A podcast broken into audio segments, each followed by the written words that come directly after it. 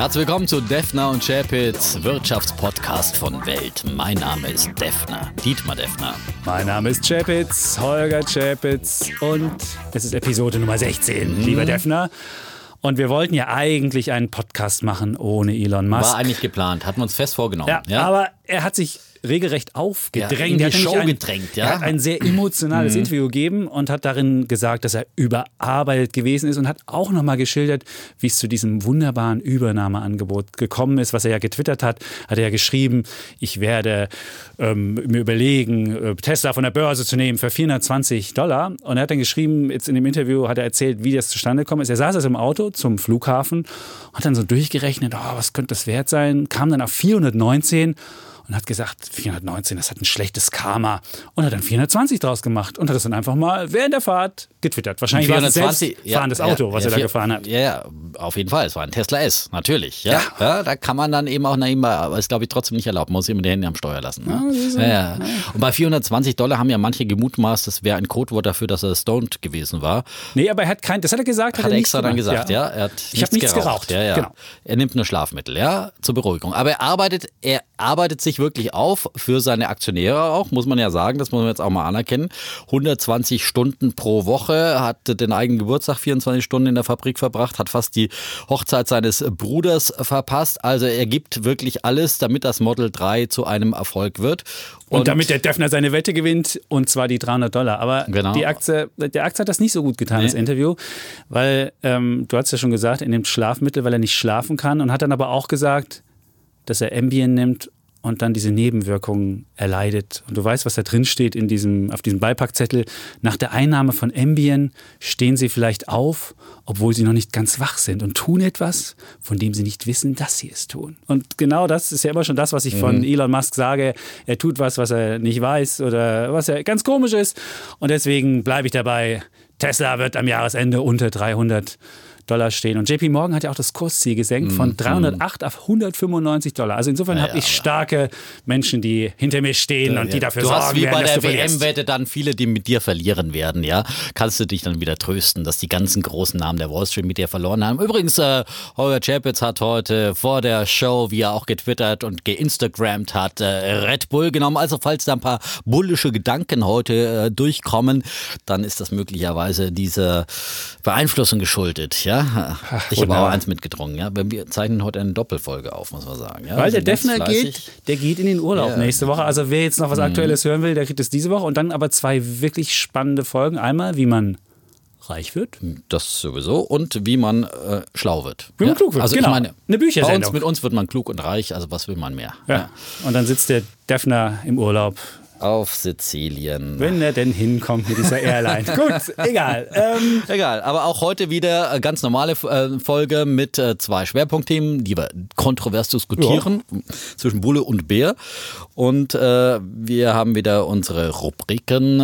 Jeder darf einmal selbst den Daumen heben und senken bei seinem Bullen und Bären der Woche. Genau. Ja. Und bei mir wird es um ein äh, sozialistisches Paradies gehen, wo ich den Daumen senke. Aber du hast mir ja letzte Woche, wir hatten ja diese wunderbare Diskussion, da ging es ja um Kapitalismus und ich hatte so ein paar Kritikpunkte angebracht, möglicherweise die Quartalsberichterstattung und was passierte, der Kollege Trump seines Zeichens US-Präsident, twitterte am Freitag, ja. man solle möglicherweise überlegen, diese Quartalsberichterstattung abzuschaffen und nur noch sechs Monate zu berichten, weil damit der Kapitalismus besser würde. Und du hast mich ja letzte Woche Moment, in da, da, da bin ich aber absolut dabei. Da bin ich absolut ja. dabei. Das unterschreibe ich sofort, weil das wäre besser, wenn man das so ein bisschen glättet, auch von saisonalen Effekten und einfach den Unternehmenslenkern ein bisschen mehr Zeit gibt, dass nicht alle drei Monate sich rechtfertigen müssen äh, vor dem ähm, Kapitalmarkt und den Analysten und so weiter und so fort. Auch ja ein Argument von Elon Musk für die Privatisierung. Ja. Und ich habe dir Sozialismus vorgeworfen, als du gesagt hast, naja, wenn Unternehmen zu viel Geld auf der hohen Kante, dann können sie es ja eigentlich puff, verschenken an ihre Mitarbeiter.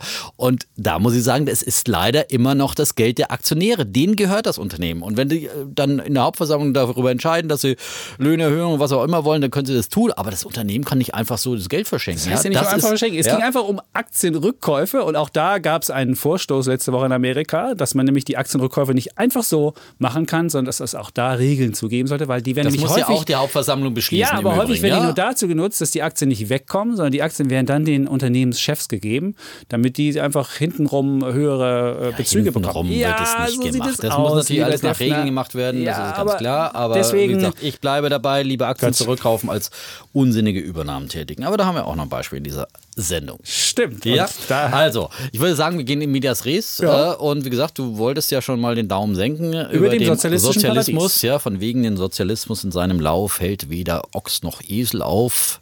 Ja, genau. Ja. In Venezuela ist es, äh, ist es so, ja. Da äh, ist, das ist pleite mittlerweile, mhm. das Land. Hat eine Inflation von eine Million Prozent und steckt durch Misswirtschaft von Präsident Maduro in einer tiefen Krise. Er hat seit 2013 das Bruttoinlandsprodukt des Landes halbiert, hat 2,3 Millionen Venezolaner aus dem Land gejagt, weil es nicht genug zu essen gab und keine Medikamente.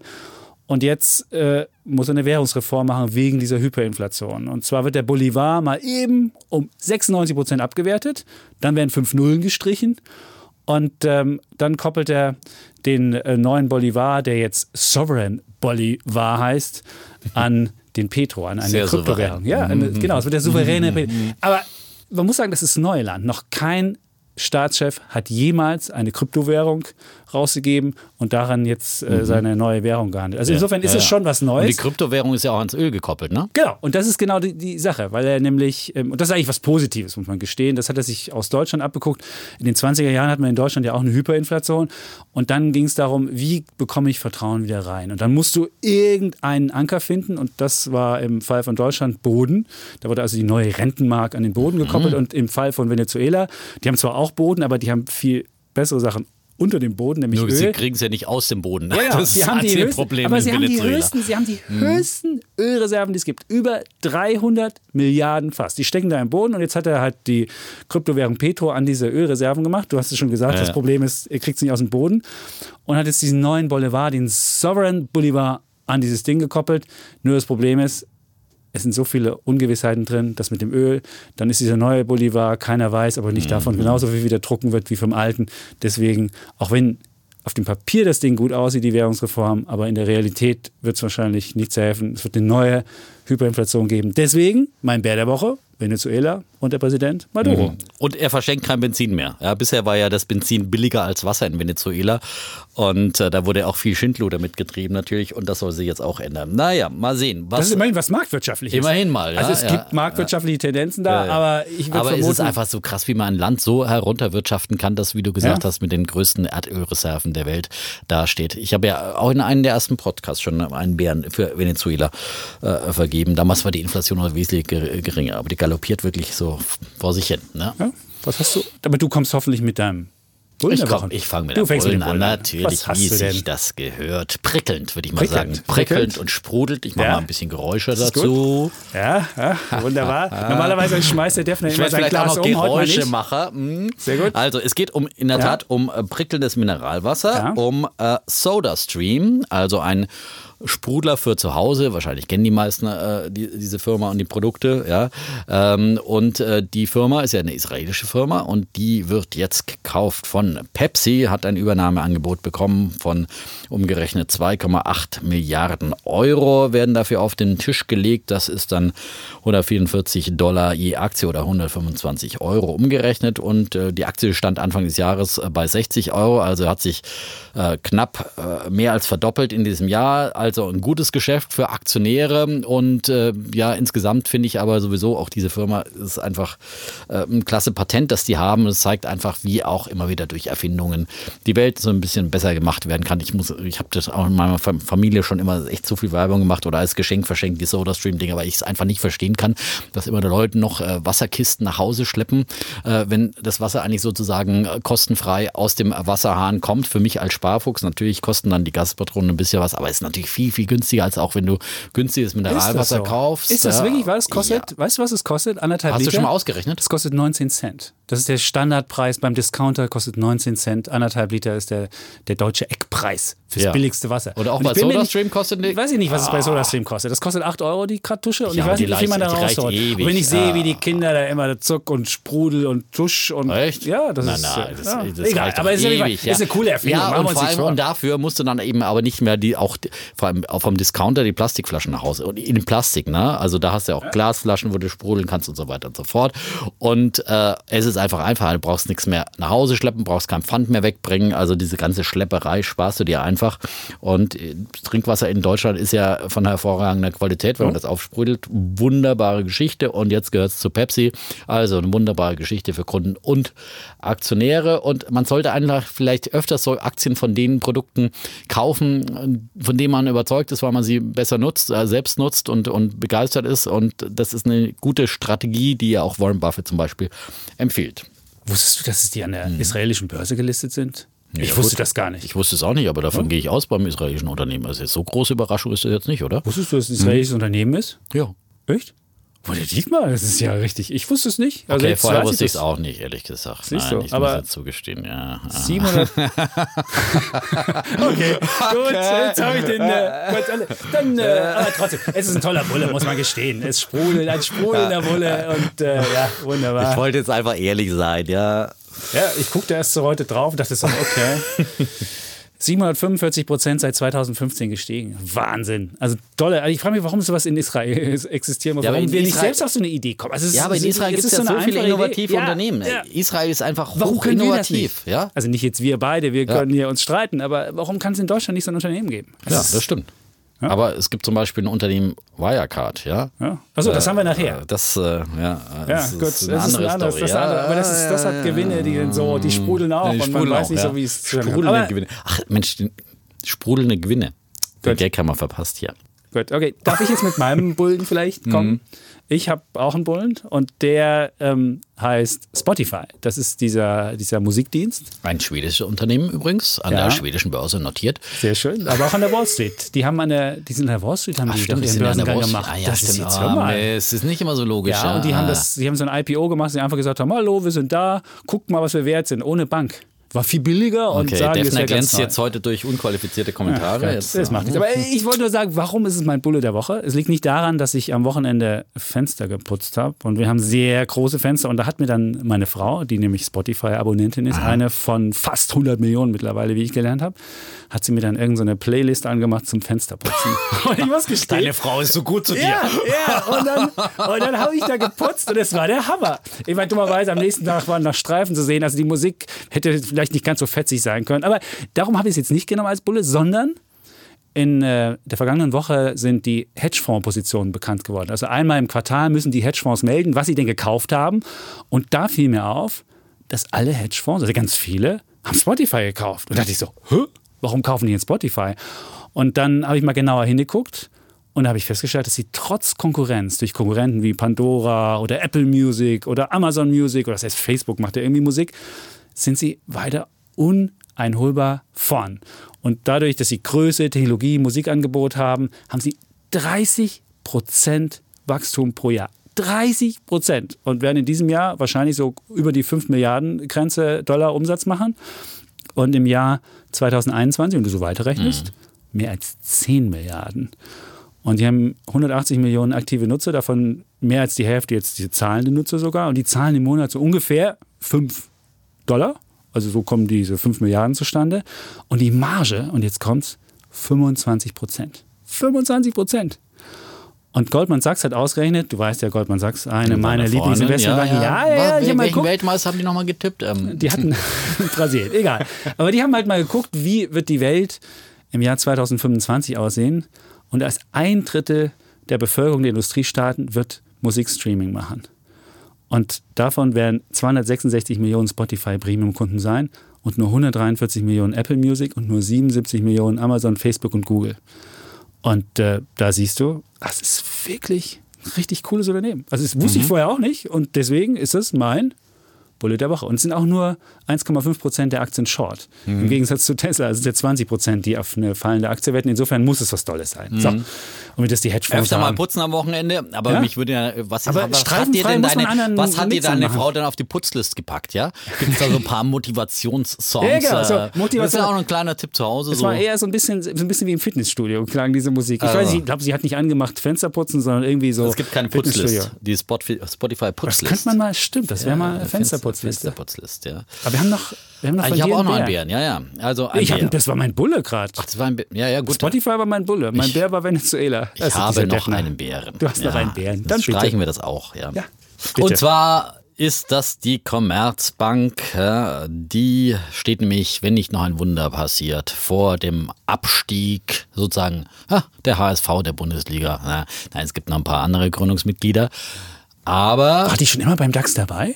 Die ist angeblich Gründungsmitglied. Wow. Ja. Das ist der HSV. Gut. Nach 30 Jahren, ja.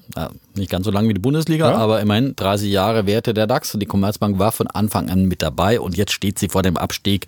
Am 5. September wird die deutsche Börse entscheiden und äh, ja, wie gesagt, nach allen Kriterien fliegt die raus, äh, denn äh, sie ist äh, ja sehr, sehr wenig nur noch wert in der Gesamtmarktkapitalisierung von 10 Milliarden. Das ist ja eines der Kriterien neben Börsenumsatz und eben der Börsenwert des Streubesitzes. Ähm, und äh, ja, da äh, fliegt die äh, Commerzbank eben allen Ansinnen nach raus und sie wird abgelöst äh, von ha, einem neuen Finanzdienstleister, der jetzt in dieser Woche eben nochmal kräftig zugelegt hat und sich vorgeschoben hat. Das ist die Wirecard aus Aschheim bei München, äh, ein weltweit führendes Unternehmen für elektronische Zahlungstransaktionen. Also ein bisschen undurchschaubar, dieses Geschäftsmodell. Da die machen aber wahnsinnig Asche, oder? Ja, wahnsinnig. Wahnsinn. die haben, jetzt auch die haben noch die, höhere Margen als Spotify, glaube ich. Absolut. Und ja, die, die mit ja, drei genau. Leuten oder so. Also ja. Das ist faszinierend. Ja, und, und in dieser Woche eben nochmal die Gewinnprognose angehoben. Deswegen ging es für die Aktie nochmal 10 Prozent nach oben. Und jetzt ist das Unternehmen 22 Milliarden Euro wert. Eben mehr als die Deutsche Bank zum Beispiel. Ja, auf die du ja auch gewettet hast. Auf die ich auch gewettet da, habe. Da läuft meine Wette ganz gut. Noch. Ja, die ist momentan auch etwas unter meinem Ziel. Aber wir haben ja noch ein bisschen, bisschen Jahresende. Ja, da gibt es noch eine schöne Jahresende-Rallye. Und dann wird der Bär rausgeschüttelt. Ja. Aber wie gesagt, die Commerzbank äh, steht vor dem Abstieg. Bitter natürlich für so ein Gründungsmitglied. Ähm, geben sich ja trotzdem gelassen. Der Konzernchef Ziel gesagt, für unsere Kunden, für unser Geschäft ändert sich damit überhaupt nichts. Aber für die Aktie möglicherweise schon, denn die fliegt ja dann auch aus vielen ETFs auf den DAX raus. Ähm, der DAX ist ja ein beliebtes Instrument für solche Indexfonds ähm, und auch ja, aktive Investoren, die sich auch sehr am DAX orientieren, werden auch nicht mehr so stark in die Commerzbank investieren. Also von daher ähm, wird die Commerzbank-Aktie da unter dem Radar dann plötzlich fliegen von internationalen internationalen Investoren. Und ja, manche haben auch den Wiederaufstieg geschafft, aber bei der Commerzbank sieht es momentan wahrscheinlich dann erstmal nicht danach aus. Mein Bär der Woche für die Commerzbank. Okay. Mhm. Soll ich dir was sagen? Meine Frau und ich haben unser Gemeinschaftskonto da bei der Commerzbank. Ich habe auch mein Konto jetzt, bei der Commerzbank. Das betrübt mich jetzt, das ist ja, nicht umsonst. Gesagt, aber ich habe auch bei anderen Banken ja. Konten, aber unter anderem mal, ich wurde zwangs äh, eingemeindet bei der Commerzbank. Ich war erst bei der, es gab mal eine Direktbank von der äh, Dresdner Bank. Okay. Äh, wie hieß die nochmal? Advanced Bank. Advanced ja. Bank. Da war Advanced, Advanced Bank. Da war das ich, war der einzige Kunde. Das war, das war die Direktbank von der Dresdner Bank. Die wurde dann irgendwann eingestellt, dann wurde ich zur Dresdner Bank äh, Mit dem einge Band zwangs eingemeindet. Da wollte ich nie hin. Da wollte ich nie hin. Ja. Okay. Dann wurde die Dresdner Bank auf die Commerzbank fusioniert, zack, war ich bei der Commerzbank. War es nicht, ja? nicht erst Allianz und dann haben die das Ding ja, weitergereicht? Ja, Irgendwie sowas war. Nein, aber später dann eben zur Commerzbank, ne? Ja. Also wir haben da unser Konto so, und jetzt bin ich bei der Commerzbank. Ja, Du auch? Und eins noch, weil du bist ja auch immer der, der äh, äh, der Gutscheinraushandler. Ich habe neulich, weil der Geldautomat an meiner Commerzbank-Filiale macht tatsächlich um 21 Uhr zu. Mann, die sperren die ab? Ja, da und um die Ecke der Sparkasse hat mir rund um die Uhr geöffnet, ja. Und da habe ich mich wirklich sehr geärgert, dass ich um 21.15 Uhr Geld abheben wollte und dann zur Sparkasse geben musste und dir 6 Euro Gebühren oder sowas bezahlen musste. Und das habe ich meiner Bankerin geschickt, habe ich gesagt, hallo bitte, Erstattung der Gebühren. Habe tatsächlich nach zwei Monaten dann und mit Rücksprache des äh, Filialleiters äh, meine Gebühren erstattet bekommen. Man okay. muss sich ab und zu auch mal beschweren, wenn man mit einer Servicedienstleistung nicht einverstanden der ist. Der Defner ja. hat Bargeld Habe ich von dir gelernt. Der Defner hat Bargeld geholt. Wir hatten, hatten wir nicht diese Diskussion und ich habe ja, weil man in dieser Bargeldgesellschaft okay. Deutschland ja immer noch nicht überlebensfähig ist. Ja. ja? Aber es ist, sehr, ist eine sehr, ist eine sehr mhm. risikobewusste Bank. Wir haben nämlich da unser Gemeinschaftskonto, haben da keinen Überziehungskredit. Die Frau geht zu Rewe einkaufen, da musste ja Lastschrift unterschreiben. Dann haben die war das Konto nicht gedeckt und dann. Dann äh, stand sie da vor der langen nee, nee, nee, Schlange und konnte nicht bezahlen. Viel schlimmer Sind noch. Sie nicht die Frau vom Wirtschaftsredakteur? nee, so der hier nicht. immer Schnäppchen. Defner ist zwar anders. Sie hat das einfach normal bezahlt, aber die äh, Commerzbank hat es wieder zurückgeholt. Und dann ist der Rewe ja gemein. Du unterschreibst ja da, wenn du diesen Zettel da machst, unterschreibst ja relativ viel. Und dann hast du gleich so ein Kasseunternehmen an der Backe. Echt? Ja. Hast du Mit so Schlägertrupp vor der Tür? so, so etwa. Also siehst, aber daran habe ich gemerkt, die Commerzbank, die wird, die gibt keinen Cent Dispo einfach so raus. Andere machen das einfach so, aber die Commerzbank nicht. Das ist eine sehr, ist eine sehr ja? risiko, risikobewusste Bank. Also ja. siehst, es ist toll. Ist auch eine Staatsbank. So. Vielleicht liegt es auch an deinem Kreditrating, ja? Meinst du? Ja. Hm. Okay. Gut, okay. okay. Gut, dann also, haben wir also, unsere Bullen und Bären. Ähm, kleinen, kurzen ja. Ausflüge in die Welt der Bullen und Bären, Bären. die wir vergeben. Und jetzt wollen wir mal diskutieren. Mh, wir mal ich habe für dich, äh, ich darf ja anfangen, glaube ja, ich. Anfangen, ich darf anfangen. Ja. Ich habe für dich einen Sanierungsfall dabei. Ich meine, der halbe DAX. Experte. Ja. Der, halbe, der halbe DAX ist jetzt voller Sanierungsfälle. Wir haben die Banken, ja. da hat es schon von gesprochen. Die Autobauer. Die Autobauer oh. haben wir auch als Sanierungsfälle. Die, die, die Versorger sowieso? Die Versorger haben wir auch als Sanierungsfälle. Und jetzt kommt möglicherweise noch einer dazu. Möglicherweise, sage ich. Es ist ein deutsches Traditionsunternehmen namens Bayer. Und zwar hat Bayer ja nach zwei Jahren zähen Ringen und der Herr Baumann hat da ja wirklich viel gemacht. Er war ja beispielsweise in Davos und dann saß er da mit dem Trump am Tisch. Beim Essen hat er gesagt, ach Herr Trump, geben Sie mir doch endlich Monsanto. Und jetzt hat er es bekommen nach zwei Jahren zähen Ringens. Und was ist das Erste, was passiert ist? Es gab eine Monsterklage von einem Gericht aus Kalifornien. Da war ja ein Hausmeister, der hatte Glyphosat, das ist das Unkrautvernichtungsmittel, relativ großzügig wohl mhm. auf dem Schulhof äh, verteilt. Oder hatte sich selbst drin gebadet. Man weiß es nicht so recht. Auf jeden Fall, der arme Kerl hat Krebs bekommen und hat jetzt äh, Monsanto verklagt und hat gesagt, das wäre das Glyphosat. Und dann hat die Jury ihm einen Schadenersatz von 289 Millionen Dollar umgerechnet. Und die Jury sah es als erwiesen an, dass eben dieses Glyphosat, was der Mann verbracht hatte, für seinen äh, Krebs zuständig ist. Und alleine, wenn du guckst, wie viele Glyphosat-Klagen es noch gibt, das sind 5000. Und wenn du jetzt mal hochrechnest, wenn jede Klage das bekommt, dann wäre das ein Billionenschaden, den äh, Bayer hätte. Und dann wäre das Unternehmen, naja, ein Sanierungsfall du hast, wirst mir wahrscheinlich gleich sagen, die, die Summen. Ich sag dir immer, was ich sage. Sagst, sagst du das? Okay. Ja, also, wenn es du ist, fertig bist, dann sag ich. Ich würde aber, ja, ja. es ist natürlich, also, es ist natürlich, äh, es wird natürlich so sein, dass die Klagen wahrscheinlich reduziert werden. Ja, aber das, das wollte ich jetzt sagen. Ja, wolltest du sagen? Wie gesagt, das würde ich jetzt mal sagen. Okay, also, du sagen? Nein, es ist, es ist ja wirklich, das kennt man ja aus der amerikanischen Rechtsprechung und ich verstehe wirklich diese Rechtsprechung nicht, wie man überhaupt auch äh, auf so ein Urteil kommt, äh, wie sozusagen, ich meine, jedes Menschenleben ist unbezahlbar und so weiter und so fort, aber äh, 289 äh, Millionen äh, Dollar oder umgerechnet gerechnet 250 Millionen Euro, äh, ungefähr 250, ja? na, wir mal bei den 250 Millionen Euro. Das spricht sich jetzt leichter aus. Also, ähm, und da ist ja auch die gängige Rechtspraxis in den USA, dass solche erstinstanzlichen Urteile dann äh, früher oder später kassiert werden in weiteren Instanzen oder meistens läuft es ja dann auch Sie werden nicht kassiert, sie werden reduziert. Sie also werden nur, reduziert. Nur 25 Prozent. Sie werden, 25 Prozent werden ungefähr, naja, werden, werden, ja. wird gesagt. Nein, es gab deutliche, viel deutlichere Reduktionen. Nein, die Reduktionen sind höher, da hast du recht, nur hm. dass die Klage komplett krass, äh, Okay, nicht komplett kassiert kassiert. Ich meine jetzt, okay, nicht ja. komplett kassiert, aber sie werden deutlich, deutlich reduziert. Zum Beispiel gab es im Fall ja. von Merck, äh, der amerikanischen Merck, auch eben schon mal so ein 250 äh, Millionen äh, Urteil. Das wurde dann irgendwie auf 180.000 Euro äh, runter reduziert sozusagen. Und das sind dann vielleicht äh, Fälle, in denen sich dann auch die Bayer-Urteile widerspiegeln äh, können. Aber man weiß in der Tat nicht, wo landet man da, weil vor Gericht und auf hoher See ist man in Gottes Hand sozusagen. Und es gibt weitere Klagen. Es gibt ja noch ein weiteres Unkrautvernichtungsmittel, nämlich die Kamba. Mhm. Und das, das ist ein besonders mieses Mittel. Und wenn du das auf deinem Feld aufbringst und das geht zum Nachbarfeld und der Nachbar hat kein Monsanto-Saatgut aufgebracht, dann wird nicht nur dein Unkraut vernichtet, sondern auch das Saatgut vom Nachbar, weil das nämlich ähm, nur resistent ist bei Monsanto-Saatgut. Das ist das wirklich perfide. Und das ist das nächste, der nächste Fall, den, den Bayer auch hat. Und da sehen wir mal das Problem. Und die Börsianer sehen das ja auch. 16 Milliarden Börsenwert hat das Ganze vernichtet. Aber seit zwei Tagen steigt die Bayer-Aktie auch schon wieder. Sie ne? steigt also, wieder ein also, bisschen, natürlich. Ja, aber ist erstmal um ein Fünftel gefallen. Aber du machst, die größte, du machst die größte die Übernahme der deutschen Geschichte im Ausland.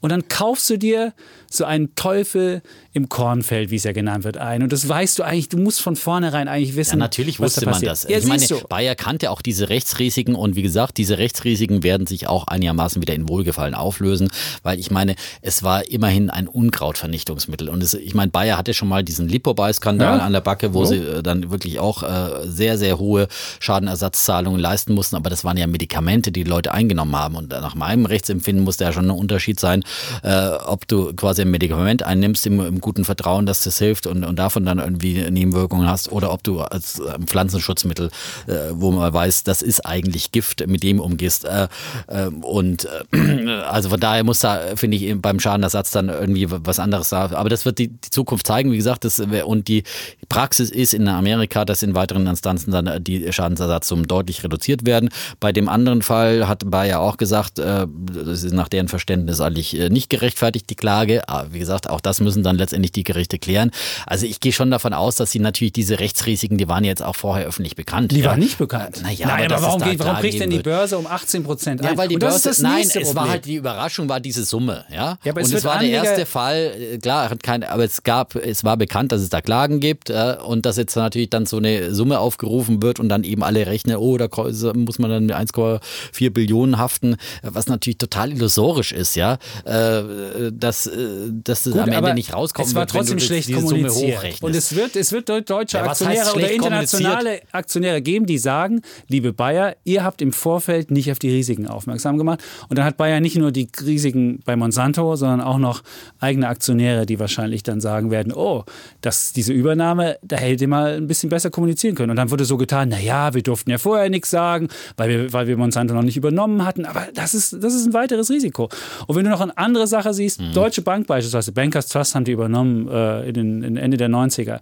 Und die haben einen Klagefall nach dem nächsten bekommen. Und warum ist die Deutsche Bank niedergegangen? Nicht, weil jetzt eine Summe so wahnsinnig hoch war, sondern weil sie von Klage zu Klage zu Klage zu Klage marschiert ist und darüber hinaus kein Geschäftsmodell mehr möglich war. Und wenn Bayer genau das Gleiche hat, dann muss vielleicht die einzige Klage gar nicht so hoch sein. Aber wenn du laufend Anwälte be be beschäftigen musst, wenn du laufend dich vor US-Gerichten, dein Name ist irgendwie in der, in der, Presse immer negativ, dann ist das wirklich ja, kein, kein Wert. Dann hast du ja, Gift im Depot, ja, wenn du Bayer hast. Deswegen okay. würde ich sagen, das ist, äh, das war eine risikoreiche Übernahme und die hat sich auf keinen Fall gelohnt. Und äh, deswegen würde ich sagen, vielleicht geht der Mensch, der Herr Baumann, als größere Wertvernichtung in die Geschichte ein, als es Herr Schremp mit seiner Übernahme von Chrysler. Die Hochzeit im Himmel damals. Die Hochzeit ja, im Himmel, ja. genau. Deswegen, ich bin ja grundsätzlich eben kein Fan von so Mega-Übernahmen, weil ich, ja. wie gesagt, äh, das muss man, äh, das ist ein Leite, verleitet grundsätzlich immer, wenn man zu viel Geld in der Kasse hat oder sowas, ja, und die, die ganz großen Deals äh, waren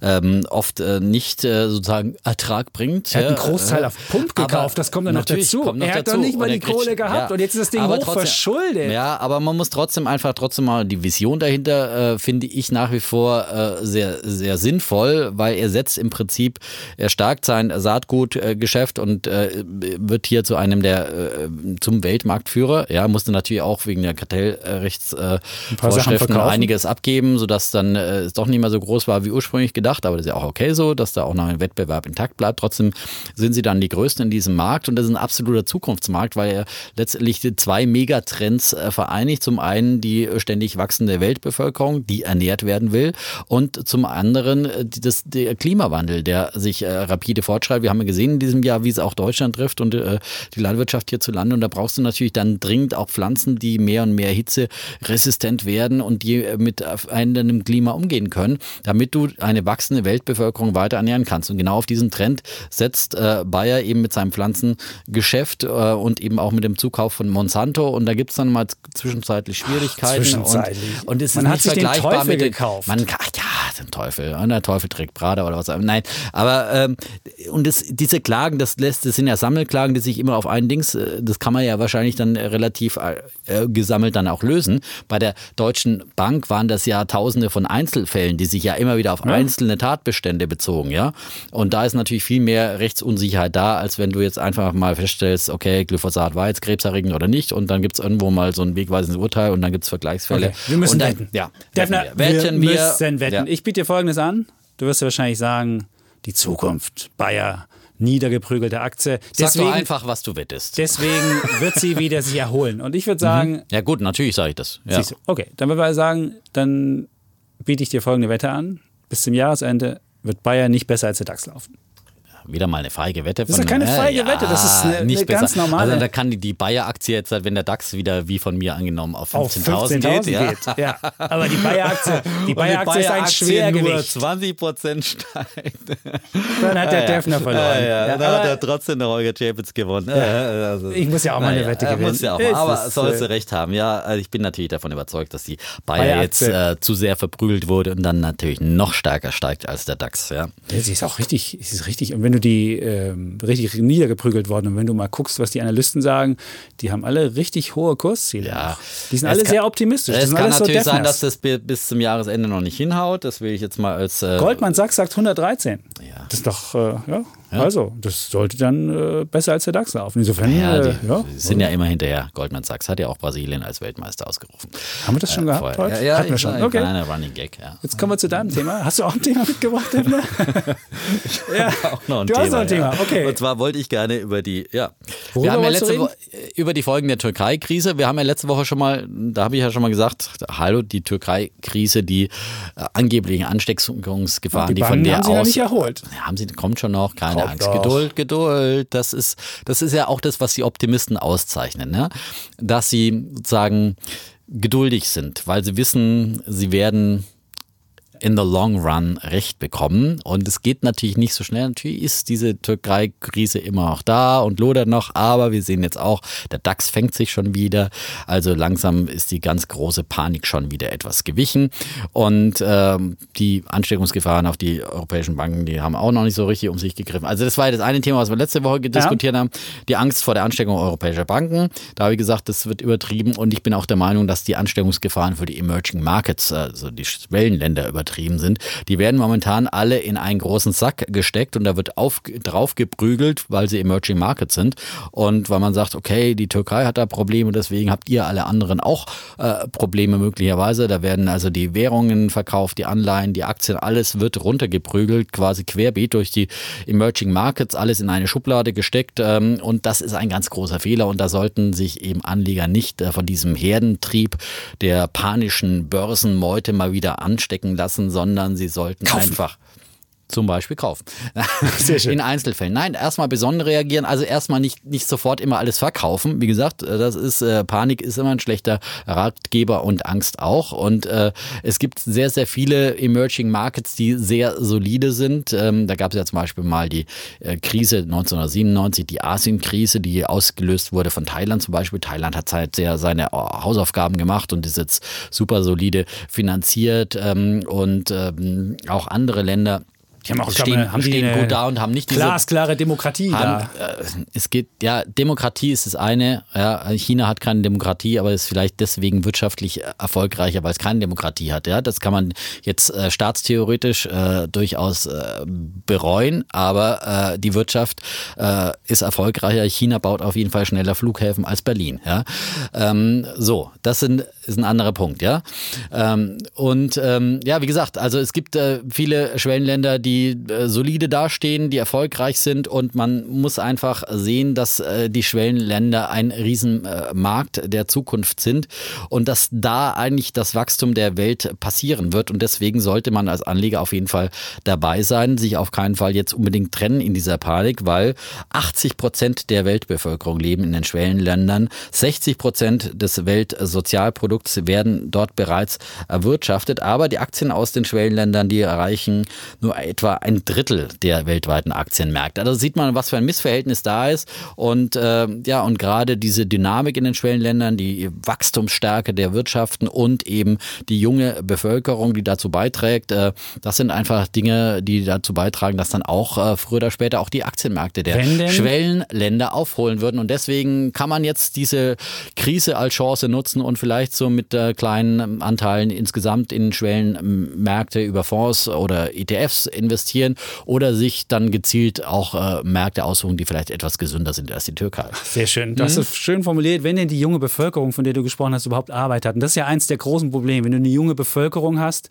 die keine Arbeit hat. In der Türkei ist die Jugendarbeitslosigkeit sehr hoch. Türkei dann siehst will ich du, was jetzt mal ausnehmen, weil hast. Aber Türkei, ich halt sage ja nicht, dass Türkei nicht in der Krise ist. Ja. Türkei ist in der Tat in der aber Krise, aber andere. Man muss trotzdem, wenn man die, die, die Schwellenländerkrise sich jetzt anguckt, muss man gucken, wie ist sie zustande gekommen. Und da ist in den letzten Jahren sehr viel Geld dahin geflossen, weil alle gesagt haben, es ist die Zukunft, sieht alles doll aus.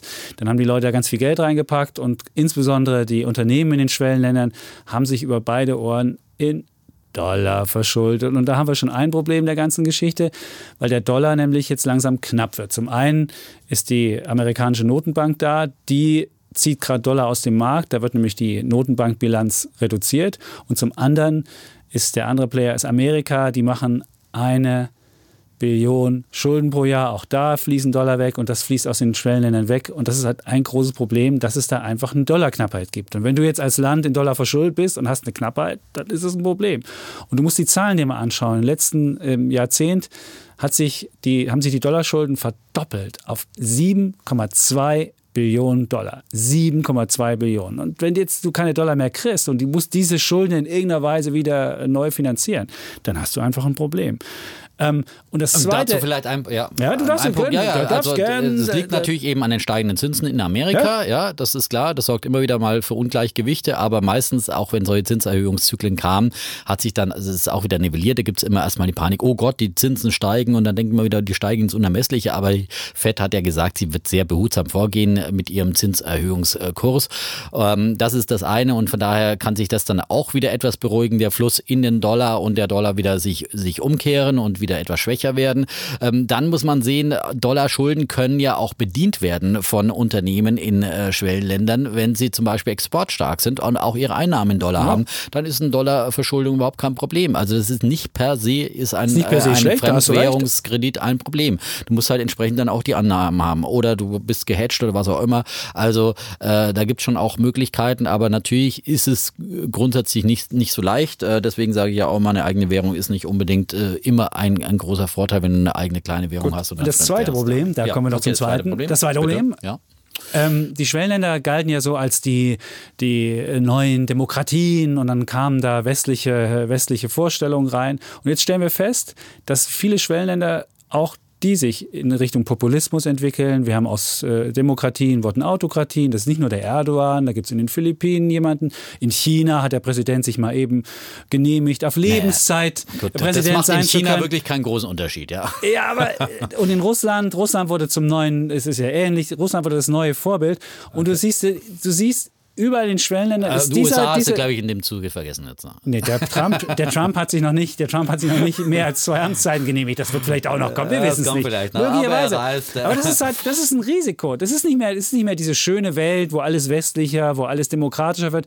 Dann siehst du, dass immer mehr die, die Staats- ja, und Regierungschefs... USA ist doch auch nicht die schöne westliche Welt, wo alles demokratischer wird. Ja, natürlich. wird. Aber, aber, du, aber, aber da hast du immer noch, hast du immer noch Rechtssicherheit in einer gewissen Art und Weise. Das hast du in den Schwellenländern nicht mehr. Sehr, sehr, reißt sehr viel Und du siehst, dass viele mhm. Notenbanken nicht mehr unabhängig sind. In Indien beispielsweise wurde so ein bisschen der Notenbankchef ausgewechselt. Trump hat ja auch schon gegen die Notenbank gewettert. Ja, Na, für, aber, aber in den Schwellenländern ist das natürlich viel problematischer, wenn du da, da willst du klare Institutionen haben. In Ländern, wo das Risiko höher ist, weil die noch nicht so weit entwickelt sind, wo du nicht weißt, ob der nächste Entwicklungsschritt passiert, da ist es schon schöner, aber wenn man dieses Risiko wurde auch schon immer eingepreist. Also die, die Schwellenländer wurden nie so bewertet, zum Beispiel bei ihren Anleihen wie westliche Anleihen, wie Bundesanleihen oder was auch immer, sondern natürlich gab es da immer einen Aufschlag, einen Zinsaufschlag, einen Risikoaufschlag. Den sind Investoren auch bewusst eingegangen. Da brauchen sie jetzt auch nicht beklagen. Und dann hast du ja gesagt, die Länder stehen alle so solide da und hätten alle ihre Hausaufgaben gemacht. Nicht wenn alle, du guckst, aber manche. Du siehst halt, wenn du mal die größten anguckst, China ist nicht mehr solid, das sind hohe Dollarschulden. Wir haben Türkei, hatten wir schon besprochen. Wir haben Argentinien ist mit, mit hohem Leistungsbilanzdefizit. Du hast Chile, du hast Südafrika, du hast Malaysia, Indonesien, Indien, Peru. All diese Länder sind nicht so stabil. Also China wird deswegen von Trump attackiert, weil sie einen riesen Außenhandelsüberschuss mit den USA erwirtschaften. Und, äh, aber insgesamt. Und, und China ist, äh, okay, die haben vielleicht Dollarschulden, ja. aber sie haben vor allem Dollarguthaben bei das der amerikanischen stimmt. Notenbank. Aber, aber die Unternehmen. Ja, aber ja, du, also. hast die, du hast die Unternehmen, die alle verschuldet sind in Dollar. Das ist ein Riesenproblem. Aber der Staat und hat Guthaben in Dollar und ja. Dieses Jahr äh, wird das Leistungsbilanz, die Leistungsbilanz in China wird null betragen. Und dann siehst du schon, dann ist nicht mehr, es ist vorbei mit dem hohen Leistungsbilanzüberschuss und im nächsten Jahr oder im übernächsten hast du vielleicht dann ein Minus. Aber vor also China ist nicht mehr so deswegen, stabil. Weil, weil ist, China äh, in der im eigenen Wirtschaft so wächst, weil genau das passiert, was in Schwellenländern dann passiert, dass äh, sozusagen ein Mittelstand heranwächst, das konsumfreudige Verbraucher und, und dass der inländische Binnenkonsum so stark wird, auch weil in der, gut, China ist jetzt mit der Altersstruktur nicht ganz so optimal durch die Einkindpolitik, ja. aber es ist äh, in China kommt eben viel aus der Armut und äh, wächst hinein in Konsum konsumfreudige Mittelschichten, die dann äh, sozusagen den Binnenkonsum treiben und das wird in China, äh, in China weiter stützen. Computerspiele verboten werden, wo du jetzt bei Tencent gesehen hast, wie auf einmal der Quartalsgewinn einbrach und die schreckliche Zahlen gemacht haben, weil das Computerspiel irgendein Monsterspiel, ein irgendein Monsterspiel nicht erlaubt war. Also China mit dieser Politik, glaubst du, werden die zu einer großen Wirtschaftsmacht? Vergiss es nicht mal. Ich glaube, in, in Deutschland wollen die auch immer wieder ab und zu mal die Computerspiele verbieten. Aber so doch nicht ein Monsterjagdspiel. Ja, ja wenn die Grünen kommen, dann gibt es an Veggie okay. Day sollten, oder müssen, sowas. Müssen, also wir brauchen uns die Sachen. Verbote wetten. muss sich Deutschland auch nicht so immer. Defner, mach mir ein Angebot. Wie gesagt, mach mir ein Angebot. Ich mach dir ein Angebot. Du willst ja immer die Vergleichswetten, ja? ja? ja. Und dann sagen wir einfach mal, dass äh, sozusagen die Emerging Markets äh, meiner Meinung nach sind die zu Unrecht verprügelt worden. Deswegen sehe ich bis zum Jahresende mehr Aufholpotenzial in den, ja und die sogenannte Outperformance zum Vergleich zum weltweiten Index. Da gibt es ja einen MSCI äh, Emerging Markets Index, den kann man dann eben im Vergleich zu den MSCI World laufen lassen, der ja eigentlich nur die Industrieländer abbildet. Sehr und schon ne, haben wir unsere Wette. Prima, auch die wieder gewinnen. Ja, ich hatte auch schon mal auf, die China, auf China eine extra Wette. Da stört ja. du gerade nicht im Bloß, wenn ich es kurz erwähnen ja, darf. Der Shanghai aber du hast ja auch schon mal unter 2,7. Indien hast du ja schon mal als Bulle der Woche immer. Ja, Indien ja, ist auch noch relativ, steht auch relativ gut da. aber auch da also, sieht man, es gibt auch relativ gut da. Die wurden aber auch verprügelt, ja. Und äh, die indische Rupie ist verprügelt worden. Das mhm. stimmt. Die hat einen Rekordtief gemacht, weil da auch die Unabhängigkeit der Notenbank nicht so gewährleistet ja, ist. Siehst, und wie gesagt, äh, in Deutschland wollen auch die Politiker immer bei der EZB äh, äh, reinreden, ja. Und okay. Äh, beklagen Gut. sich über die Niedrigzinsen ja, ist, und so weiter und so ich fort. Ich glaube, die Wette haben also wir das sind doch Trends, die überall da sind. Ja, wir sind, ja, genau. So, jetzt müssen wir die betrübliche Nachricht machen, dass wir in den kommenden zwei Wochen ist der Defner im Urlaub und dann gibt es. Ich bin diese, auch sehr betrübt, ehrlich gesagt. Ja. Sie können uns trotzdem in dieser Hören. Zeit. Ja. Wir arbeiten vor. Ja. Genau, wir haben vorgearbeitet, man kann uns hören. Mhm. Man kann es eine Mail schreiben, vielleicht so mhm. als. Wir können schon mal einen Teaser machen. Also, wir haben in einer Woche sozusagen, wollen wir endlich mal aufklären, wie man reich wird, ja. so ungefähr. Oder vielleicht äh, sein Geld gut investiert. Und in diesen zwei Folgen werden wir uns etwas mehr einig sein. Ne? Das, äh, Stimmt. Äh, ja. Da geht es um ETFs, aber du siehst auch bei ETFs, wenn die Emerging Markets ETFs verkauft werden, wird eben alles in einen Sack gepackt. Das ist der das Nachteil ist von ETFs. Das ja. werden die Menschen auch erfahren müssen in der kommenden das Woche. Natürlich ja. so. Ja. Und Aber auch wie man reich wird. Wie man reich wird und wie man schlau wird. Ja. Stimmt. Unsere Bücher, wie der aus dem Defner dieser kluge Kopf geworden ist und welche Bücher er gelesen hat. Auch das werden wir in der kommenden, das haben wir in der nächsten Woche dann. Genau. Asterix und Und dann Obelix. kommt der Defner zurück. Weißt du, was ich mich frage, Defner? ich meine, das ist ja wie so ein bisschen Therapie-Podcast hier. Wie werde also ich wenn zwei, du zwei Wochen, Wochen, ohne mich schaffst? Ja. Wie muss ich, da muss meine Frau viel aushalten. Wahrscheinlich werde ich, ich würde Fenster sagen, putzen. sollte noch ein bisschen mehr Putzlisten genau. zusammenstellen. Genau. Ja, vielleicht mal machen. unter den Betten ein bisschen kehren und dann und, äh, Dust in the Wind auf die Playlist backen oder sowas. das, das ist großartig. Ja, und in der Zwischenzeit kann man uns schreiben hatten wir schon gesagt, Wirtschaftspodcast.welt.de oder uns natürlich abonnieren bei den einschlägigen Plattformen. Und wir haben übrigens Post bekommen und da hat jemand ja. geschrieben, er hört uns beim Joggen, das ist so wie bei mhm. mir auch, ich höre das auch mal beim Joggen und er hätte gerne so ein paar, weil er es so spannend findet, so ein paar Links und so ein paar Show Notes, also wo dann äh, vertiefende Informationen gefunden werden können. Also mhm. wir arbeiten daran, irgendwann mal eine eigene Podcast-Seite Aber sehr viel empfehlen oder? wir natürlich dann die Kollegen wieder schreiben, zum Beispiel bei Welt.de, denn genau. viele, viele der Basisinformationen nehmen wir ja auch ja? sozusagen äh, aus äh, diesen Artikeln. Äh, da gibt es immer Lesenswertes und Wissenswertes. Danke. Das man ganz Sehr schön. Sagen. Und man so. kann mir auch bei Twitter folgen. Mhm, und da, da gibt es auch ja. viel Lesenswertes. Der Influencer hier in ja, Europa. Wunderbar. Ah, dann haben wir das auch. Sühne. Dann ja. haben wir das auch geklärt. Dann haben wir es auch. Ich verabschiede mich in Urlaub mit Bella Ciao, Bella Ciao. Ich würde auf jeden Fall wirklich gerne von dir hören. Wir hören dann über Italien zu reden haben. Wenn der wir werden über Italien zu reden haben. Er wird landen und es werden die Autoreifen brennen. Das kennt man ja von Sizilien. Und die Strände. Ich meine, das ist, geh nicht an den falschen Strand, sage ich nur, Defner. Ja. War das jetzt eine Drohung? Also nein, wenn ich nicht wiederkomme, würde ich mal Holger Chapitz verdächtigen. Er hat mir ja öffentlich gedroht, ja? Nein, ich habe nur, ja, nein, wenn du nicht wissen. durch irgendwie Autoreifen wir schwimmen wissen, möchtest. wo du Urlaub machst. Ja, ja. Holger Chapitz und die kalabrische Mafia, ich denke. Wunderbar. So, komm, jetzt war's für heute. So, wir, wir bleiben auch, wenn ich im Urlaub bin. Bulle und Bär sagen Tschüss und Ciao, ihr Defner und Chapitz.